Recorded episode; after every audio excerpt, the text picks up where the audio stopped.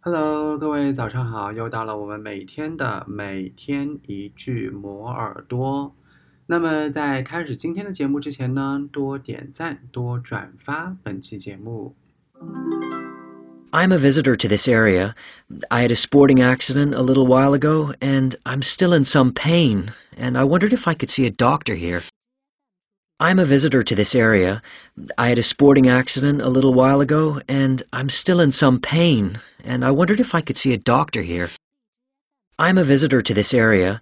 I had a sporting accident a little while ago, and I'm still in some pain, and I wondered if I could see a doctor here. 你听到了什么呢？留言告诉我，然后我看到之后呢，会一一回复大家的。